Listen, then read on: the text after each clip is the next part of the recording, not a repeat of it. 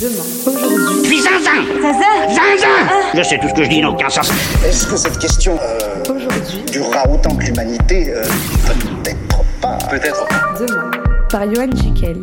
Alors qu'en ce mois d'octobre, dans les supermarchés, les décos d'Halloween font place aux décos de Noël et que certains pensent déjà à leur destination estivale de 2021 pour évacuer le stress des semaines qui viennent de s'écouler, les 35 heures fêtent ce mois-ci leurs 20 ans d'existence. Révolution culturelle pour les uns, ceux qui travaillent, perte de compétitivité pour les autres, ceux qui regardent travailler. Les 35 heures, c'est depuis 20 ans un débat sans fin. Et lorsque l'on parle de temps, la fin c'est important. L'éternité est angoissante, la répétition est stressante, alors que la finalité rassure.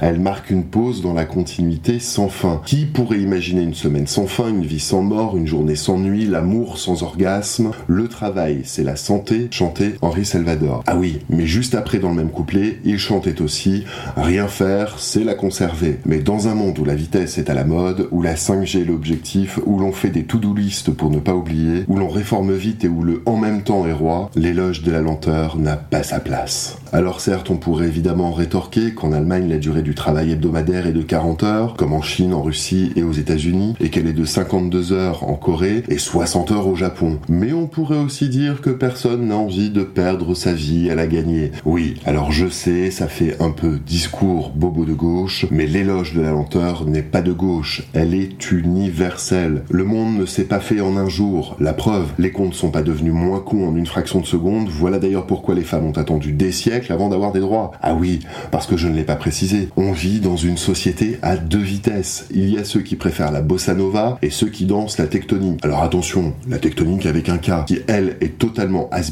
aujourd'hui, ne doit surtout pas être confondue avec la tectonique QUE, qui elle est l'étude de la structure de l'écorce terrestre et de ses déformations. Mot qui vient du grec ancien tecton, qui signifie bâtisseur ou charpentier. Tiens d'ailleurs, en parlant de bâtisseur et charpentier, ça me fait penser à Notre-Dame. On en est où dans cette histoire? Oui, parce que quand on pense que certains bois utilisés pour la construction de la charpente avaient entre 3 et 400 ans au moment de la construction, et que le chantier a duré 150 ans, autant dire qu'il a vu passer pas mal de souverains. Louis VII, Philippe Auguste, Louis VIII et Louis IX. Enfin, je dis ça, je ne dis rien. J'imagine qu'un général des armées, un énarque, ont plus de connaissances en charpente qu'un maître charpentier. Enfin, c'est vrai qu'aujourd'hui, avec toutes les technologies, on est capable d'aller beaucoup plus vite. Beaucoup, beaucoup plus vite. Avec la robotique, plus besoin d'ouvriers dans les usines qui font grève. Dans les supermarchés, plus besoin de caissières qui se plaignent d'avoir mal poignet. Et dans le journalisme, plus besoin de journalisme. Jamais l'actualité n'a été aussi vite. Déjà produite, à peine consommée, déjà périmée, alors évidemment, la production n'est pas de très bonne qualité. Mais ça, on s'en fout, ce qui intéresse, c'est la rentabilité. Voilà pourquoi, même si tu ne veux pas perdre ta vie à la gagner, d'autres sont prêts à t'aider pour que tu la consommes plus vite. Bon allez sur ce, je vous laisse.